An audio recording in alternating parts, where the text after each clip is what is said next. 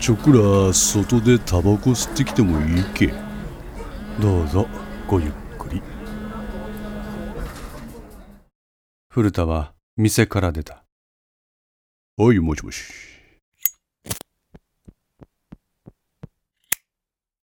井戸村ってまだそこにいるの？ああうんおる。もうしばらくしたら坊山って男が合流するみたいよ。坊山？ええそいつの部下病院の人事課長。うん部下が何しに？わかんない。うーん。井戸村。何でも随分やばいことに首突っ込んでたみたいよ。やばいこと？なんや？それもわかんないの。とにかく周りを巻き込みたくないからってうちのクストミ帰らせたみたい。なんや？ひょっとしてその坊山ってやつがやばいんか。違うわ。坊山もクストミと一緒。巻き込みたくないんだって。おいおい待て待て。巻き込みたくないげんにクストミ家に帰らせてなんで坊山呼び出しねんてやわかんないわよ。私井戸村じゃないんだし。煙をゆっくりと吐き出した古田は空を見上げた数時間前まで雲に覆われていた空だったが月明かりによってその切れ間が見えるほどになっていた。トシさあんん？で私はどうすればいいの？ほやな。まあクストミについては一旦これで離脱してもらうとせんけ。せっかく井戸村気聞かせてくれたんやしそうね。痕跡は消したい。クストミを離脱させたらマスターも離脱してくれ。わかったわ。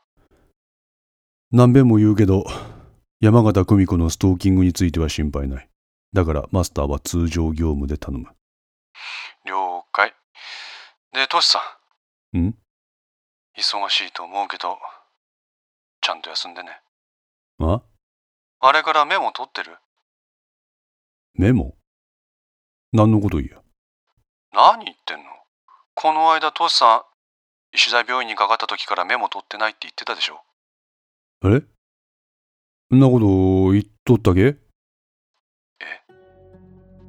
電話口の森は心配そうな声を出した。トさん久我の件は何なのか分かったの？久我？そう久我久我のことを追っかけてるって言ってた件よ。古田は黙った。大丈夫トシさん。疲れてない？ああマサ今日は何曜日や？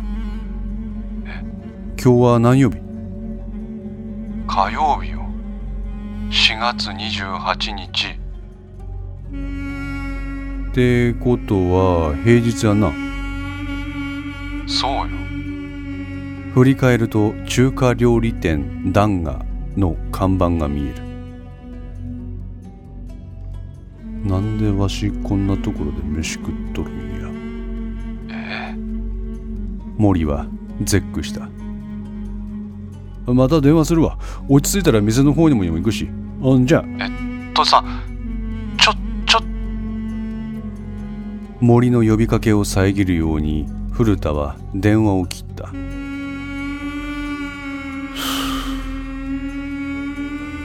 店の外でタバコを吸う古田の前を通過しせわしない様子で中に入っていく男があったやっこさんとおぼしめ式人物登場。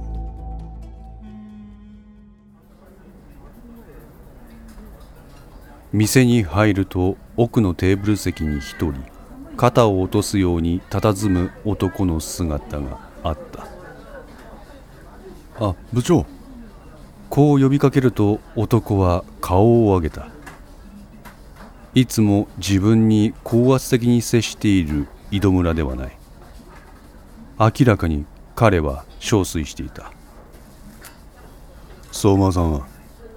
三沢先生と応接です。自分井戸村部長からすぐに来るようにって言われてましてって言ったらどうぞって言ってくれました。事務局の施錠は警備室に引き継いできました。そうか。で三沢先生は？うんよくわかんないです。わからない。はい。相馬さんと応接に寄ったんですけどなんかわからんがですけどただうなだれてうーうー言うとりました。ん？まあ、相馬さんはご心配なくって言って自分を送り出してくれたんで戸締まりは警備室にお願いしてすぐにここに向かったんです、うん、そうか。で部長何なんですか？何をご存知なんですか？こう言って坊山は井戸村のグラスにビールを注ごうとするがそれは手で蓋をされた。酔った勢いで話すことじゃない。飲むのはお前も控えてくれ。あははい。坊山は熱い茶と餃子をオーダーした。お前あんな写真見てよく飯空気になるな。まあ写真ですから。現物でしたらちょっと無理ですけど。俺なんか想像しただけでもまだ上がってくるぞまあ確かにびっくりはしましたが自分そこまでじゃありません。もっとひどいもん見てますから。救急搬送の患者とか。まあそうか。まあそんな話はどうでもいいでしょう。で部長の心当たりって何なんですか？それよりも坊山その催眠の実験とやら三沢先生がやってるって話もう少し詳しく教えてくれないか？詳しくって言われてもこれについてはそれ以上のことは分かりません。自分聞いたのは三貞先生は瞬間催眠っていうものの実験を至る所でやっとるってことです。でそれ気づくと自分でもとんでもないところまで発展しとって収集がつかん状況になってしまっとるってことらしいです。瞬間催眠。ええ。なるほど。噂通りだ。噂ですか？あれは俺がまだ統一の職員だった頃の話だ。ただの都市伝説だと思っていた。東京第一大学医科学研究所事務部。え？第二小早川研究所。はい。いや聞いたことがない。あそうですか。何よそれ？どこにあんのよ？本学の中です。え？このキャンパスの中に？はい。僕ら職員も知らない秘密の研究室。存在は一部の人間しか知らないって話です。あの、俺一応管理課の課長なんだが。何でも総長直轄の研究室でマル秘だとか。都市伝説だろ。わかりませんよ。で機関の人間が出入りして密かに研究してるって話です。なんだよ、それ。お前アニメの見過ぎだぞ。第一何なんだよ、機関の人間とか。小早川先生がやってる研究、井戸村課長はご存知ですか？知らねえ。催眠です。催眠？はい。雨宮先生からの流れを受け継いで、瞬間催眠の研究をされています。瞬間催眠？なんだそのオカルト。てか瞬間催眠とか機関とか総長直轄とか香ばしさオンパレードじゃん。その香ばしさを隠れ蓑にして第二小早川研究所は堂々と研究をしてるって話です。ないない、ありえない。もしもそれが本当だとしたら、この医学研究所の管理任されてる俺が存在すら認識できてなかったって責任問われるじゃねえか。つまり俺の首が飛ぶ話だ。そう思って自分、課長にご中心申し上げたんです。アホらしい。こんなくだらない話に付き合っている暇はない。そう言って井戸村は話を切り上げようとした。ですが、今課長と話してて気がつきました。おいおい、まだ続ける第二小早川研究所は本来あってはならない存在です。だから課長は今のまま何も知らないことを管理する。これが求められるんでは？なんだお前。小難しいこと言うな。すいません。変な話をしてしまいました。忘れてください。見るなと言われれば見たくなる。食べるなと言われれば食べたくなる。触るなと言われれば触りたくなる。それと同じように忘れてくれと言われれば忘れられなくなる。ただの都市伝説であると一生に付していた井戸村だったが、第二小早川研究所の存在が頭から離れなかった。だが、同時に部下の言葉が頭をよぎる。第二小早川研究所は本来あってはならない存在です。だから課長は今のまま何も知らないことを管理する。これが求められるんでは？初めからその話を聞かなかったことにすればよい。そうすれば第二小早川研究所は存在しないのだ。あれから第二小早川研究所の名を口走る者は誰一人といない。彼は自分にあの話をして間もなく退職した。井戸村は目して語らずを決め込んだ。月日は経ち、その都市伝説の存在を思い出すこともなくなったようなある日、男が井戸村を訪ねてきた。賢明な判断をされました。あなたは。唐突にこう切り出した彼の容姿に特徴のようなものはない。それゆえに姿形を思い出せない。ただ、東京第一大学の出身であることだけは井戸村の記憶に残っていた。うん、何をおっしゃってるのかさっぱりわかりませんが。それでいい。彼はカバンの中からおもむろに一冊のパンフレットを取り出した。お仕事の斡旋です。はい？パンフレットを手にした井戸村はその表紙を声に出して読む。石川大学医学部附属病院。こちらの病院部長というポストに空きが出ます。こちらに移られるのはいかがでしょう？私が？はい。まさか、私は？いいえ、いいえ。ご心配なく、お役御免ではありません。ヘッドハンティングです。ヘッドハンティング？はい。病院部長は石川大学病院の事務方トップの役職です。待遇は今より数段上です。悪い話ではないはずです。井戸村はそれを開いて読み込んだ。井戸村隆1965年千葉県柏市生まれの50歳。10年前妻の良子とは離婚。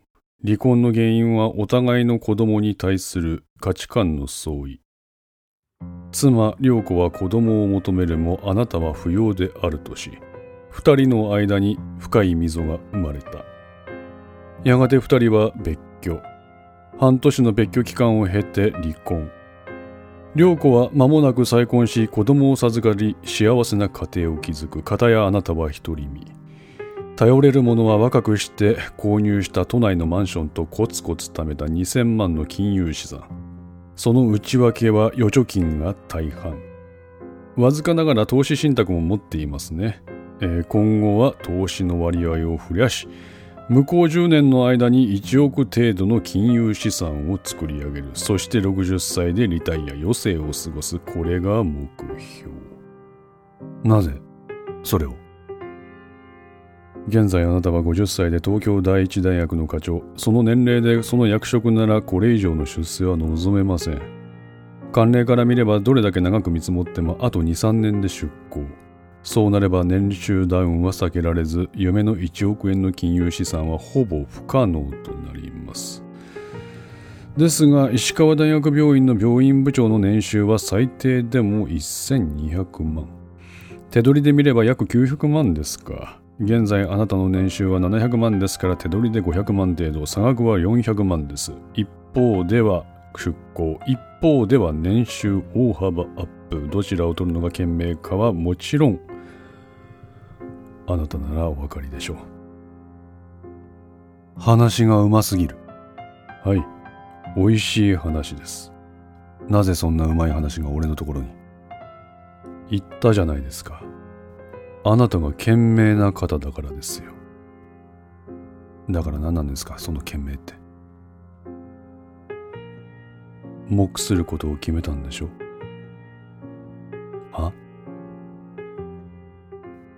第二小早川研究所ですよ。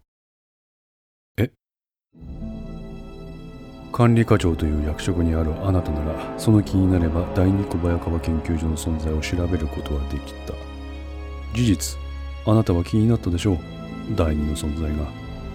だがあなたはそれを耐えた。調査はしないという選択をした。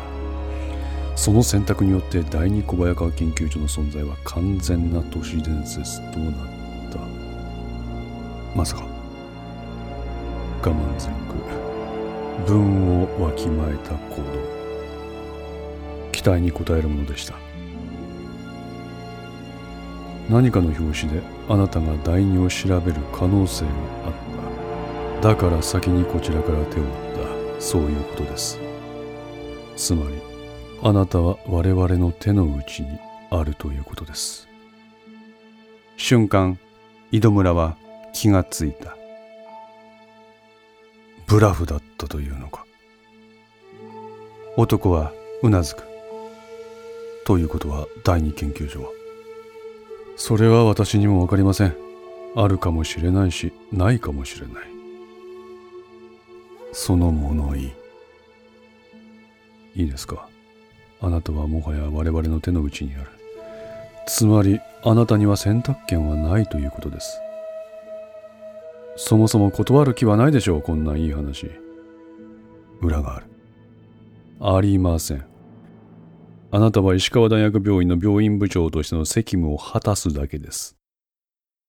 何ですか、それは。調整ですよ。具体的には。今、医師大にいらっしゃる雨宮先生。そしてここ統一で研究に勤しむ小早川先生。この二人の研究を全面的にバックアップする環境を石川大学で整備してください。研究。それは瞬間催眠なんですか？何ですかその珍妙な研究は？あ、いえ。研究の詳細は私も知りません。国の威信がかかる重要な研究とだけ私は聞かされています。